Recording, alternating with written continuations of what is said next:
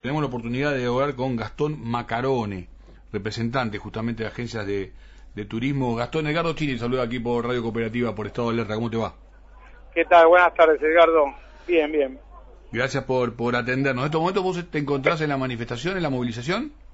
Seguimos estando acá porque, bueno, obviamente falta la parte de transporte turístico, que, bueno, están reunidos en estos momentos con la gente de transporte nosotros, eh, en lo que es eh, el área de agencias de viaje, el área de, Ministerio de Turismo, ya, ya este, solucionamos, o sea, lo que estábamos peticionando.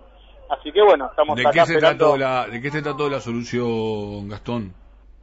Bueno, Edgardo, acá la realidad es una de las cosas que nosotros estábamos peticionando desde ayer a las 9 de la mañana, es el tema de poder trabajar a partir del primero de mayo, si esto no se cortaba, obviamente por todo lo que está pasando con el COVID y justamente el ministro Lames nos garantizó que si esto no se corta, obviamente que eso está dentro de otra esfera que él no maneja, pero si esto no se corta, a partir del 2 de mayo podemos comenzar a trabajar.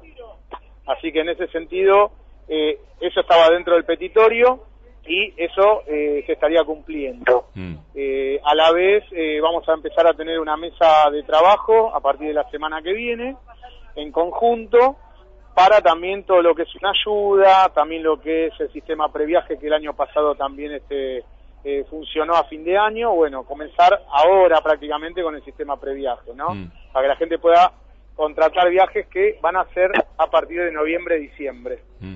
Eh, Gastón, ¿cuánto han aprendido también? Porque me parece muy sensato incluso cómo estás relatando y, la verdad, este, con muchísima entereza, todos estamos sufriendo la pandemia, pero en este caso puntual la descripción que, que vos haces, este, personal y, y del sector que también formás formás parte, porque digo, eh, hubo como casi una especie de negociación eh, implícita con el sector del turismo a partir de eh, permitir que la Semana Santa no dejarla funcionar, vamos a decir, y tomar las medidas después de ese de ese fin de semana largo. Bueno, trajo algunas consecuencias en lo que tiene que ver con con, eh, con mayores contagios y demás.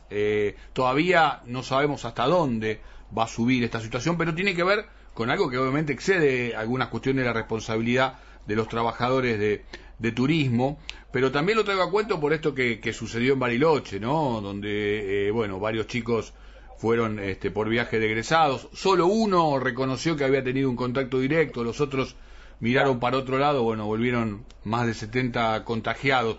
Por ahí excede la responsabilidad, pero tienen que tomar cartas en el asunto en lo que tiene que ver con, con estas tareas que ustedes realizan, ¿o no?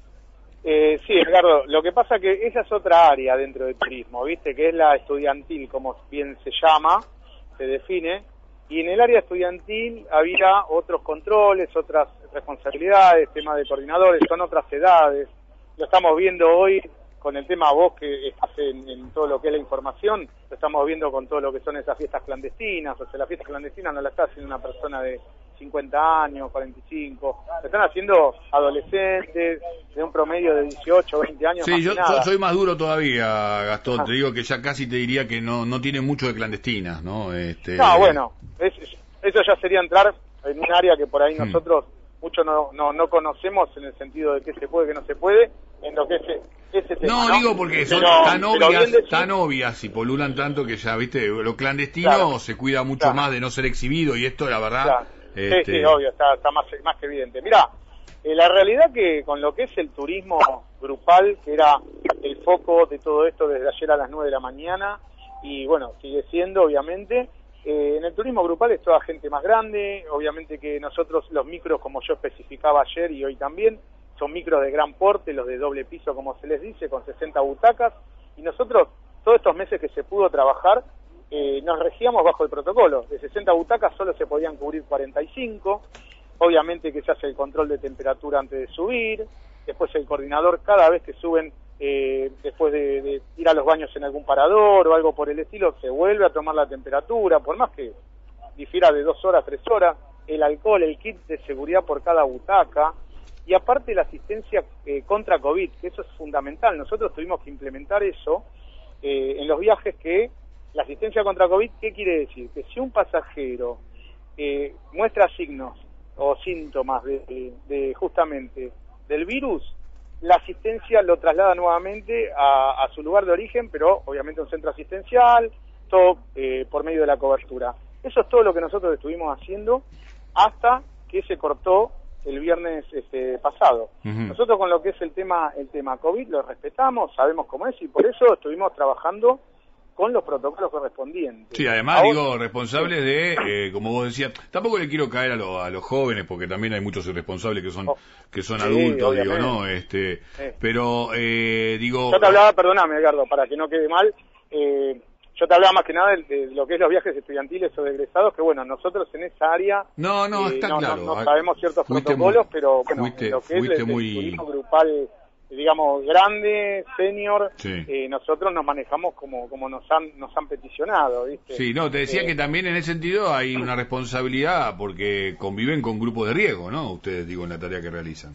Sí, sí, la verdad que sí. Hoy en realidad mucha gente, mucha gente que estamos hablando que es el famoso jubilado que viajaba todo el año y que gracias al jubilado eh, mucho, muchas provincias, muchos lugares, este, obviamente tenían, eh, tenía ese ingreso, ¿no? Mensual eh, hoy el jubilado no está viajando realmente. Puede mm. haber parejas mm.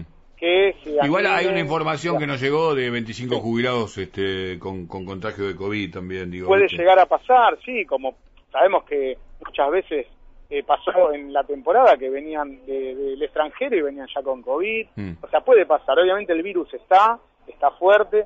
Por eso nosotros en eso presentamos. Si para el primero de mayo, 2 de mayo está, está abierto todo, exigíamos trabajar el ministro nos dijo que sí, que no había ningún problema. Si era de esa manera, lo va a hablar él también. Ok.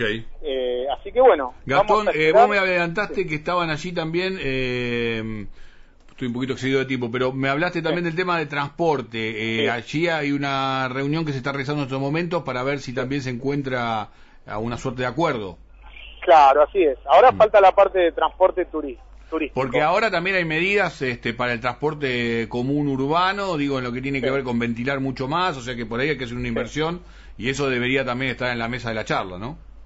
Seguramente está en la mesa de la charla, obviamente que tenemos que esperar al área de transporte y, bueno, yo creo que, si se soluciona eso ya podemos nosotros empezar a levantar el corte este por todas las peticiones que, que necesitábamos y que, que ah, en este momento, ¿qué, área están cortando? ¿Qué vía están cortando? No, no, estamos todavía en 9 de julio y Avenida San Juan. Mm. Este, seguimos acá, eh, siempre liberando pasos, ¿no? En coordinación con la policía de la ciudad, o sea mm. que en ese sentido no es que nunca cortamos todo. Bien. ¿Me explico? O sea, siempre hubo circulación. No es que, no es que se cortó todo. Gastón, eh, gracias por esta comunicación y ojalá que también lleguen a buen término en las negociaciones, que, que es la idea, ¿no? Muchísimas gracias, eh, muchísimas gracias. Gastón Macaroni pasó por aquí por Estado de Alerta por la radio cooperativa.